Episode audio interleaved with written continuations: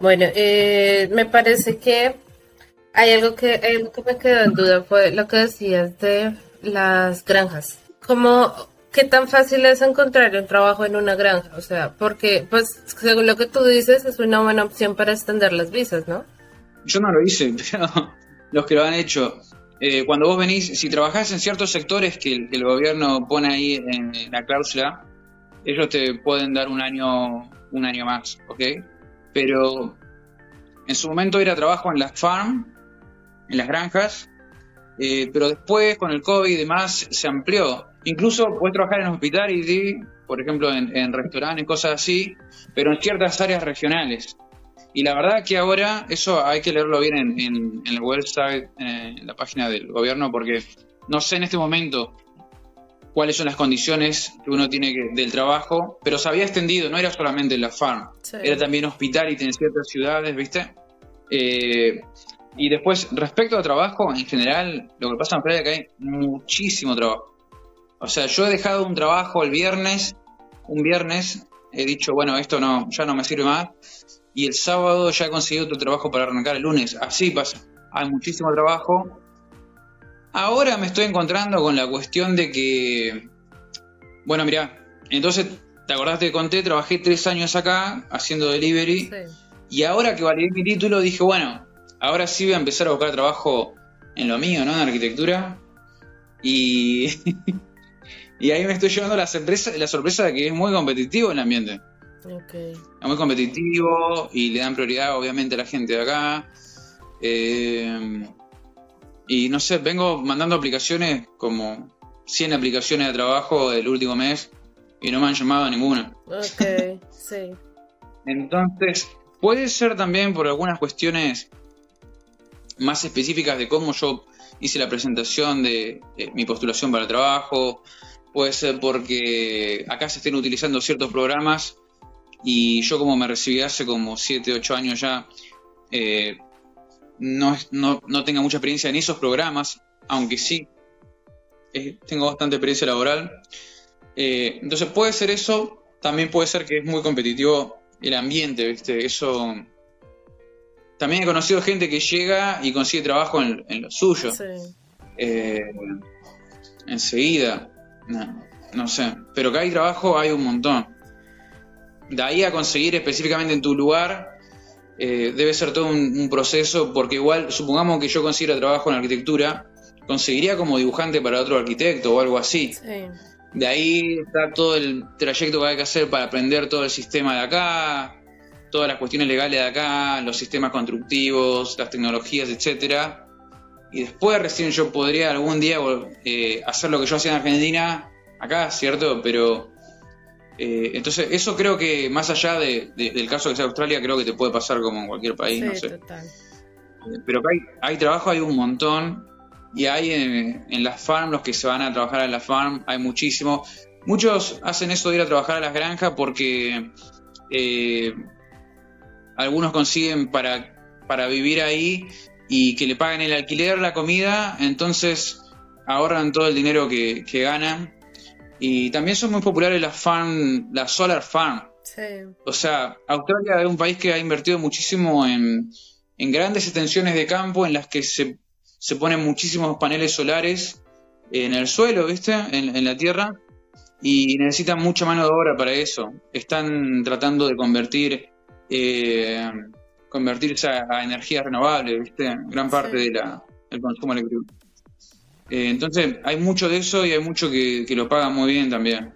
Eh, entonces es muy típico eso, viste, que te vas a hacer la farm te vas a como a internar al campo, viste, o a una pequeña ciudad por tres meses, seis meses, qué sé yo, etcétera. Qué chévere, qué chévere, sí. Es una buena opción para que las personas, pues, digamos que llegan también y no tienen literal en dónde vivir o no tengan un lugar en específico en el que estar, pues ese tipo de trabajos les Sí. ayuda bastante.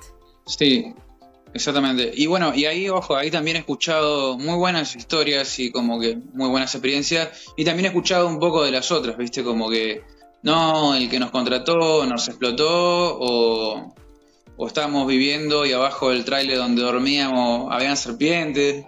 O sea... Ay, qué terror. Acá, a, tengo que hacer otro capítulo para hablar de eso. Acá en Australia, yo viviendo acá en pleno Sydney, te digo, he andado en moto y me cruzo un zorro acá al lado de la playa. Sí. Y bueno, y hay un par de ciudades de acá cerca que los canguros andan andan por ahí, en la ciudad casi. No en la zona céntrica, pero como en los barrios, ¿viste? Y la, cuestión de los animales es tremenda. Está buenísimo igual, está buenísimo. Sí. Eh, es hermoso. Acá la naturaleza es espectacular. Sí, sí, yo he visto bastante eh, como videos y cositas de Australia y es muy bonito. Esos paisajes no son tan fáciles de encontrar. En todos lados, sí, en todos lados acá como que estás sorprendido de una cosa y después vas a otra playa al lado y tiene otro encanto, ¿viste? Es como que increíble. Eh, bueno, eh, me gustaría, ya como para ir cerrando, porque sé que también es tarde para ti. Eh, actualmente, ¿con qué visa estás? ¿Sigues con la Work and Holiday? ¿O te hicieron el cambio? no, sigo con la visa esta que me dieron cuando estaba el COVID, que es una visa, Bridging Visa se le dice. No sé si has escuchado hablar de la Bridging Visa. La Bridging Visa te la dan cuando vos eh, solicitas una visa, por ejemplo, estando acá dentro de Australia, ¿ok? Estás en una working holiday y querés pasar una student, o estás en una student y querés pasar una perma de resident, etcétera. Hasta que el gobierno te da la respuesta, vos estás en una, una visa, en una bridging visa, que sería una visa puente, ¿ok? Sí, una provisional. Eh, claro, y esa visa provisional también la dieron por el COVID, es la visa que a mí me dieron, y ahora estoy en esa visa, pero estoy completando mi aplicación, mi presentación para la Permanent Resident. Así que por ahora estoy en esa visa y, y ahora cuando completen todo mi, mi, proceso para la Permanent, eh, ahí voy a estar en otra visa, tal vez por seis meses, tal vez por un año, dos, no sé, porque la visa esa que es para vivir acá a largo plazo tardan más. Y, pero ya estando en esa visa voy a poder salir del país y volver a entrar. Entonces estoy esperando eso para ir a Argentina. Sí, e, eso toma tiempo y uno siempre sabe cuándo se va de su país, pero no sabe cuándo va a volver. Es, complicado. Yo hace también dos años exactos que no, no he vuelto a Colombia y a veces me da como nostalgia. Wow. ¿A vos te pasa por un tema familiar o por un tema cultural o yo siento que yo siento que es como cultura porque no sé es como que me hace falta no solamente mi familia obvio o sea sí pero es más como ese, ese sentido de, de que esa era mi casa como de permanencia. Sí. Eso. Pero pues igual aquí estoy muy bien, aquí, sí, o sea, no es que tenga problemas ni nada, sino es más como ir a, comer mi comida, ir a, ir a ver mi casa, ir a ver mis gatos, ir a ver mis paisajes, ¿sí? Es, es algo así, como un sentido de pertenencia. Igual, tú sabes que cuando salimos de nuestros países no es tan fácil encontrar como esas cositas en otros. Eh, por lo menos yo acá peleo mucho con la comida. La comida aquí es demasiado fea. aquí la comida es terrible. Y aparte que todo es súper procesado, entonces es. Uno sube demasiado de peso sin, sin mayor cosa. Porque es más fácil comer eh, comida rápida, comida eh, de McDonald's o algo así, que comerse algo bien. En Colombia pasa el contrario. En Colombia es más fácil comerte eh, un, almuerzo normal que comerte una comida rápida. Claro, es verdad. Bueno, en Argentina creo que pasa lo mismo. Entonces. Creo que pasa igual. Aquí uno a veces también. Bueno, acá, por... pasa, Dime. Acá pasa eso también. Que es más fácil comer comida hecha que ponértela a hacer vos. Incluso sale más barato. Sí. Pero con la diferencia acá, eh, esta gente acá en, en Cine tiene toda la comida de todos lados. O sea, yo estoy viviendo con una amiga australiana y ella dice, hoy quiero comer comida india, eh, hoy siento de comer comida eh, tailandesa, taiwanesa, japonesa, china.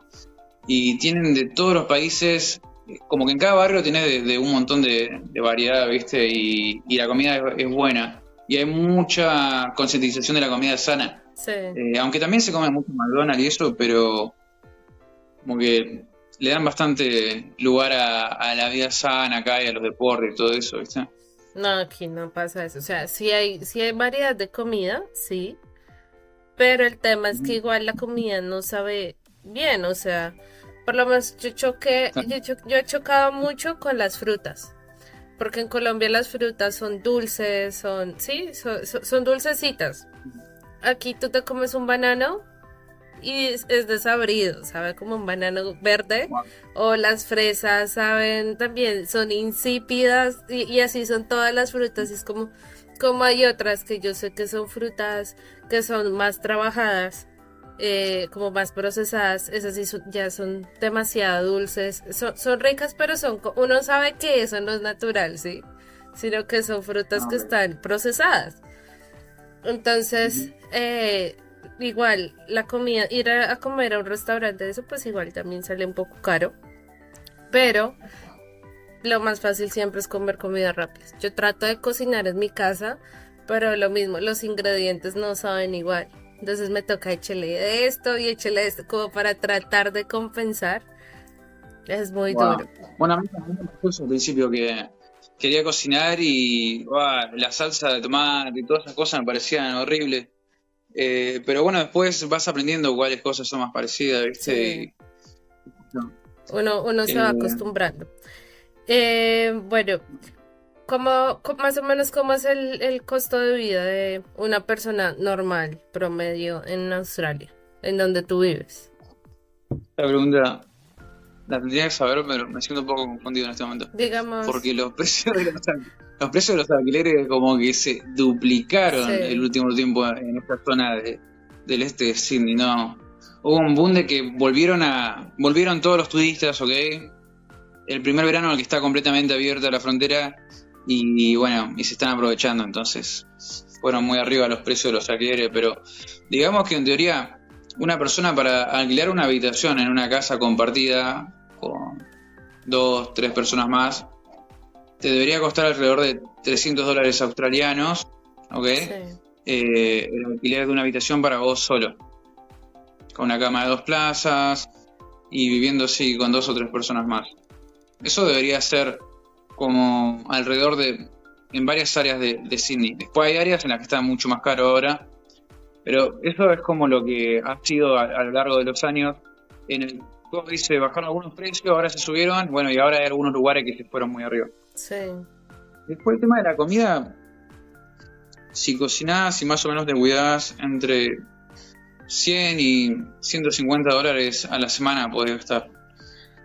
Y el tema de los de los sueldos. Acá todo es por semana, ¿viste? Se paga por semana el alquiler. Eh, en los trabajos te pagan por semana. En la mayoría. Entonces, digamos que 300 dólares de alquiler. Alrededor de. Entonces, ganas como 1000 en la semana. Sí, me, siento un poco perdido con el tema del alquiler. Tal vez te esté ocupando más de esos 1000 que gané en la semana. Tal vez te esté ocupando más ahora. Porque yo, donde estoy viviendo ahora, no, no me cobran. Ok. Entonces, no sé ni cómo pasó, pero he, tenido suerte. Sí, y, me dice, no, no, no me pagues. También me han alquilado a precios que como no existen, ¿viste? Pero porque, qué sé yo, gente que he conocido. Eh, pero creo que más o menos podría, deberías con un trabajo regular de 35 horas, creo que es el horario completo acá en la semana australiana, deberías ganar alrededor de mil dólares y de esos mil dólares deberías poder ahorrar 400 dólares australianos eh, a la semana. Algo así, algo así. Pero también hay trabajos que podés meter más horas o te pagan más y puedes ganar alrededor de 1500. Hay gente que, que hace eso. Y los que se van a la farm, algunos se van a la solar farm, hacen mucha producción, están en un lugar apartado, ¿no? Y se enfocan en eso y algunos ahorran 1500 a la semana. Eh, Australiano. Creo que el dólar australiano es como 0.65 del americano, algo así. Sí. Eh, te iba a preguntar, ¿en Australia se declaran también impuestos? Sí, sí, se declaran también impuestos. Eh, bueno, depende si, si sos, si estás trabajando con un empleador, ellos pagan tus impuestos. Eh, y si no, si trabajas como monotributista, sería sole trader, tenés que apartar una parte de, de tu sueldo y pagas vos. Pero yo considero que no, que no se paga mucho. En realidad, si te pasas de cierta cantidad que ganas al año, eh, ahí puedes pagar un poco más, pero considero que no se paga tanto, en realidad. Entre un 10 y un 15%, creo que es alrededor de un 10%. Mira, me quedo para hablar un poco de, del, del cultural y todo eso, ¿no? Entonces, eh, yo cuando llegué acá estaba con el lockdown y no me pasó a extrañar mucho porque estaba enfocado en que vine acá todo. Y ahora que estoy presentando mis papeles para tener mi residencia y todo eso, ahora que estoy cumpliendo tres años acá, extraño más y ahora sí me pesa el choque cultural. Sí. Eh, al punto que digo, bueno, voy a sacar mi residencia australiana, voy a visitar a mi familia y estando en Argentina eh, renovando el aire y teniendo otra perspectiva ahí decidiré si quiero vivir allá o acá, etcétera, ¿cierto? Sí. Pero a veces el choque, cultural es, es muy fuerte, ¿viste? Tenemos distintos distintos códigos, distintas formas sociales, aunque acá la gente es muy linda, es muy como polite, muy educada, o simpática, a veces extraña la calidez latina, ¿viste? Sí.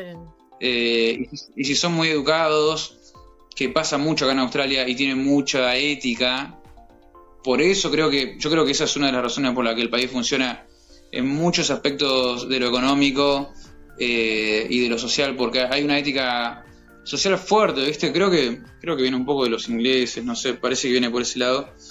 Eh, pero si bien tienen eso, no quiere decir que, que te vas a hacer amigo tan fácil. Esa es la impresión que me ha dado a mí, ¿viste? Aunque, aunque sí tengo un par de amigos, pero no sé si es tan fácil, ¿viste? No sé si es tan fácil. Yo creo que en Argentina, por ejemplo, tal vez en Colombia también, pero en Argentina creo que te puedes hacer amigos mucho más fácil. Eh, empezando porque te va a acercar a una a alguien y si está tomando mate te va a conviar mate, ¿viste? Acá eso no va a pasar. Ah, no. eso no se ve. Entonces, no, entonces lo que le recomendaría a, alguien es que Australia es un lugar hermoso, tiene que venir a, experimentar, está bueno venir, a aprovechar esa, esa... Creo que la visa Working Holiday está buena para probar, ¿viste? Porque es un año, la puedes sacar por dos, depende de tu edad, extenderla un poquito. Y si puedes venir eh, con la visa Student, también eh, venir aunque sea un año a estudiar un curso de algo, eh, bueno, el tema del inglés, viste cómo es, podés estudiar afuera, pero igual en la práctica después siempre tenés un poco, unos meses hasta que empezás a entender un poco mejor, eh, o unos años, como me pasa a mí. Y, pero creo que es una, una experiencia que recontra vale la pena, recontra vale la pena. Eh, mirá, no, no, no quiero ser mala onda, pero como me pasa a mí esto del choque cultural, últimamente me he encontrado con mucha gente en la misma situación. Y gente que ya vive acá hace tiempo, ¿viste? Y que dice, sí, estoy en un país en el que tengo un montón de beneficios porque la calidad de vida es muy buena. Tenés muchas cosas que son gratis y los paisajes y las piscinas y un montón de cosas que, que hacen que la calidad de vida sea, sea más alta, creo yo. Pero a veces sí, a veces en la balanza te preguntaba, ¿viste? Si pesa más eso que, que, lo que uno extraña de, la cultura de uno, ¿cierto? Sí. Eh, yo estoy a mitad de descubrirlo, creo que todavía no lo he descubierto del todo, pero siento que mi propósito de vida en este momento pasa por estar acá, así que me guío con eso. Eh, creo que creo que sí, creo que recomendaría que cualquiera que pueda venir a Australia se dé el gusto y bueno, si pueden viajar, si, si pueden hacer eso, parece que está muy bueno también hacer ese plan eh, y qué sé yo, después también, eh, mirándolo con un poco de perspectiva, eh, si bien el choque cultural y todo eso es cierto, pero antiguamente, viste, nuestros abuelos tuvieron que hacer lo mismo cuando emigraron a, a Latinoamérica o en mi caso a Argentina, desde Chile a Argentina quiero decir. Y bueno, y aunque duela, a, veces lo tenemos que hacer, ¿viste? O sea, esta historia ha pasado siempre, ¿viste? Entonces, eh, qué sé yo, eh, creo que es una algo que está pasando a nivel mundial. Entonces, si te atraviesa, si te atraviesa eso del llamado de probar afuera de tu país, ir a vivir a otro lado y prestar atención un poco y por lo menos probar, te saca la duda, ¿viste? También conozco muchas historias de eso que dicen, yo dije lo mismo, voy a ir a trabajar a Australia o voy a trabajar a otro país, voy a juntar plata, voy a volver a mi país. Y le ha pasado a mucha gente que vuelven y después dicen, pero no, viste, Eso se llama, se llama un choque cultural inverso. Claro. Que, que tú vas y, tenías todas las ganas y la intención de volver a tu país, pero llegas allá y dices como, pero yo, ¿por qué hice eso?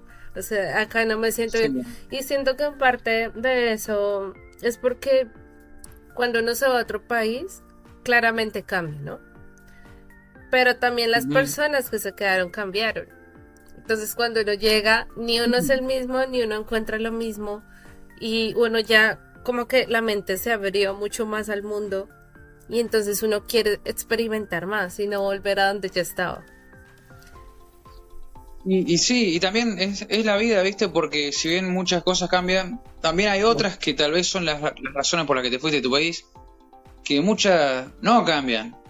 Entonces, cuando volvés decís, ah, era por esto que, por lo que me había ido. Eso es lo que me han contado que les pasa a los que vuelven, ¿no? Me había ido por esto, claro. Y entonces yo, no sé, yo como que tengo fe y, le, le doy todo un sentido bastante existencial a todo esto, ¿viste? Así que creo que si sentís, si te sentís atravesado por ese llamado a, viajar un poco, por lo menos probar, está bueno, de última, después verás, ¿viste?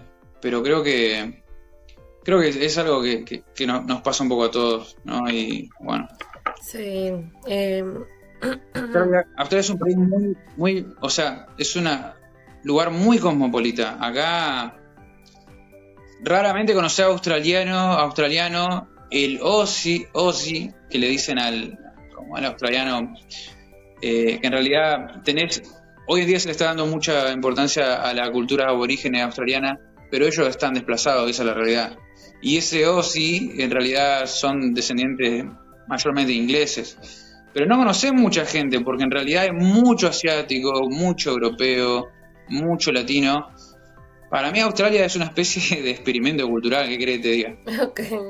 Acá, acá no hay un plato de comida típico australiano. Sí. No te digo que no hay ni dos ni tres, no hay uno, ¿ok?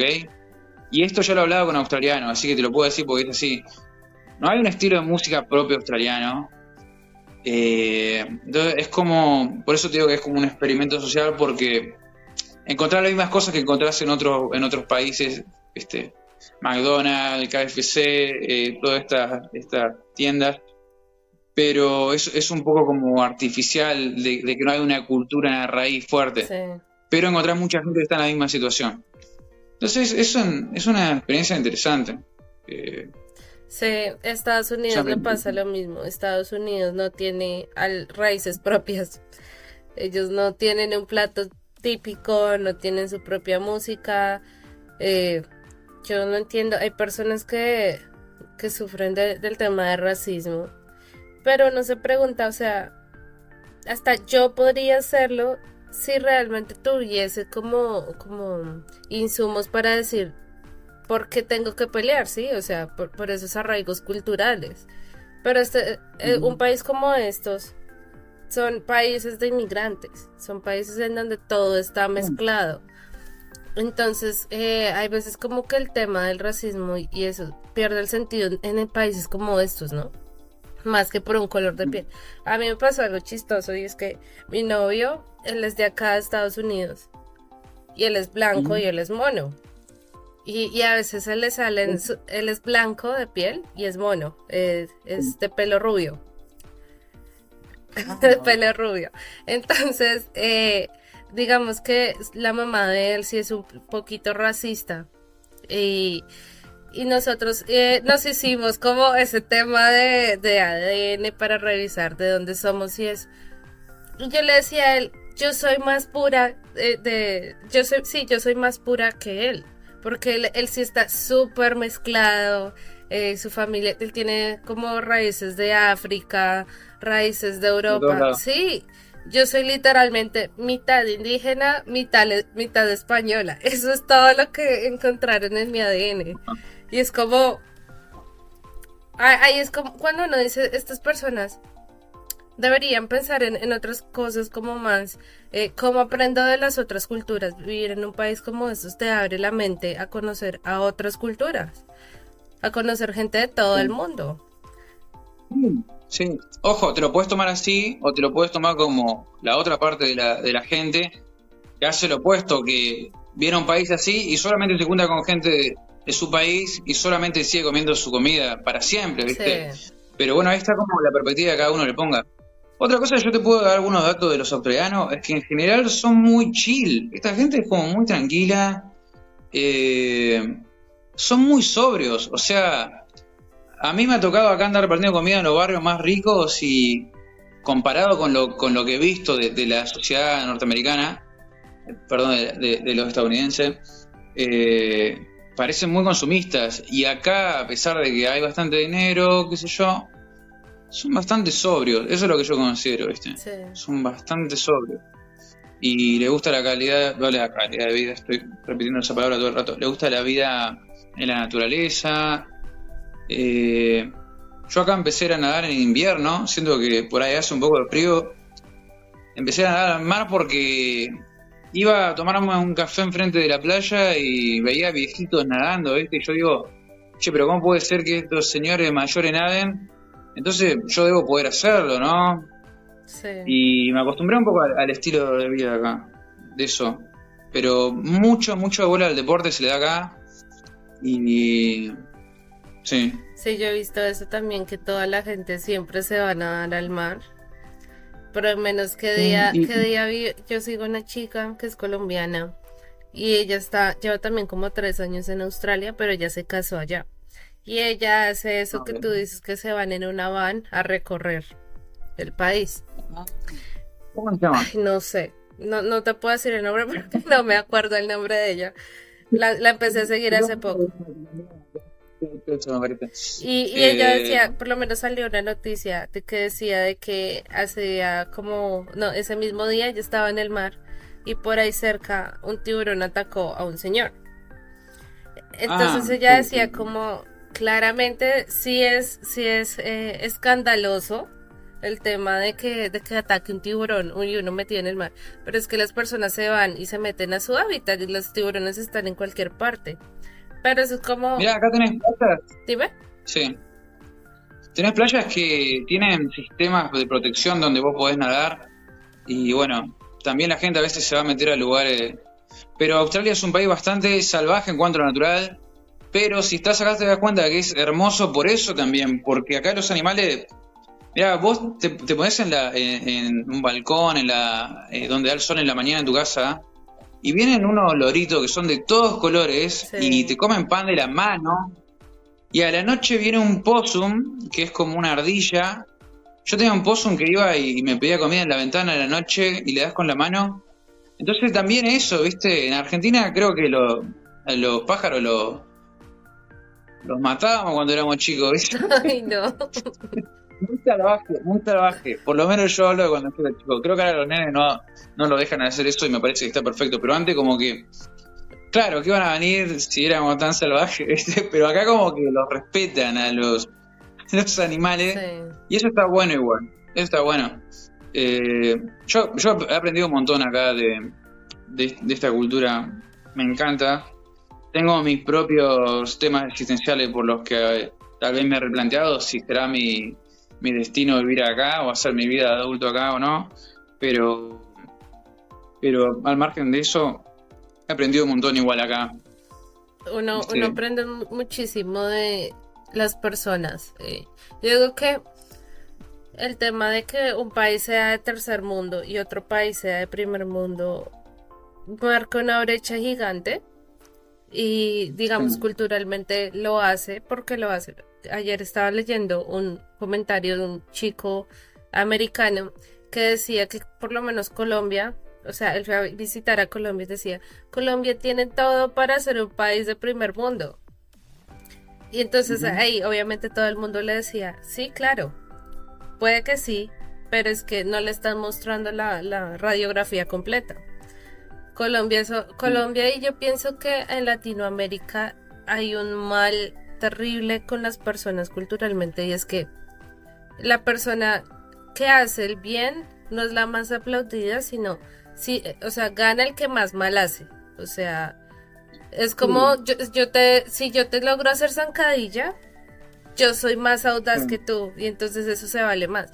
Y son países que no te permiten crecer porque todos se viven haciendo zancadilla y no te dejan entre ellos mismos avanzar. Yo pienso exactamente lo mismo de, nuestra viveza criolla, le decimos en Argentina. De que si puedo joderte, eh, si puedo estafarte con algo de dinero lo hago y si puedo hacer las cosas eh, de forma ilegal las hago, ¿entendés? Y soy más vivo por eso. Mira, a mí he, tenido también algunas, por, por mi carrera y por otras cosas que estudié relacionadas con arte, he estudiado algunas cosas un poco de, de, sociología, ¿viste? Me gusta mucho observar eso, los comportamientos sociales. Y la primera vez que vine acá a Australia, me, las palabras con las que me fui de acá fueron como que había una eh, ¿Qué le dirías o qué consejo le darías a Brian de hace cinco años, antes de que... no sé, no, tengo idea. A Brian hace cinco años. Eh, nada, eh, el Brian de hace tres años atrás, que era el que estaba por venir para acá, que, que sí, que, que haga esto, que, que planificaba, que era poder salir del país, probar afuera, eh, porque también después hay una cuestión de que, ok, si, si vos sentís tanto esa, esa atracción por tu país, por tu cultura, y si estando en un país así, eh, podés transmitir un poco de, de, esa riqueza cultural que uno tiene también, tal vez también hay algo ahí, ¿viste? También después, tal vez puedas volver a tu país a vivir definitivamente ahí, pero ya con otra perspectiva puedas aportar algo, o tal vez acá puedas aportar algo entonces creo que siempre va a ser enriquecedor. Eh, así creo que, nada, me diría a mi versión un poco más joven que, que siga confiando eh, en, ese, en ese deseo de poder eh, conocer afuera, de poder probar, encontrar algún lugar en el que, no sé, en el que esté, en el que esté mi lugar, ¿viste? A veces pasa por ahí, que no pasa por este país mejor o peor, porque yo no puedo decir Australia mejor que, Argentina. Solamente puedo decir que es diferente. Sí. Y, lo que yo creo es que mi, proceso de vida creo que hoy pasa por estar acá, ¿ok? Sobre todo cuando ganamos el Mundial y yo no estaba en Argentina, dije... sí. la puta que lo parió. Sí. Eh, soñé esto, esperé esto toda mi vida y ahora estoy en la loma. estoy muy viejo, ¿viste? Digo, ¿será que, ¿será que tengo que estar acá? ¿Entendés? Me lo tomé así. Eh, pero bueno, ahí ya, estoy entrando en un terreno más filosófico eh, y de fe, viste, de cada uno, pero ¿cómo lo siento, eh, Yuri? Sí, yo te entiendo completamente, porque mi amiga, de hecho, el día del mundial, cuando estaba ya en las últimas, ella o sea, a ella no le gustan los deportes, pero pues obviamente ya me explicaba que el mundial para Argentina era una cosa que no se puede explicar. Y bueno, para Colombia también. Sí, en Colombia es así, pero yo siento que Colombia está más resignado a perder que a ganar. Sí. Mientras que para Argentina es todo. Tengo un, tema existencial con el fútbol y con los mundiales que no sé, es muy fuerte, es muy fuerte. Sí, o sea, allá, allá se vive, pero con todas. O sea, el que no le gustan los deportes también le gusta eso. En Colombia, Colombia, o sea, sí yo digo que está más resignada a perder porque pues nosotros cuántas veces hemos ido al mundial y el mundial que fuimos nos, nos sacaron porque eh, te agradezco por haber estado aquí, por tomarte el tiempo. Sé que es tarde en este momento en Australia. Entonces eh, te dejo descansar. Gracias a todos por conectarse a este episodio y nos vemos en la siguiente. Adiós. Bueno, muchas gracias.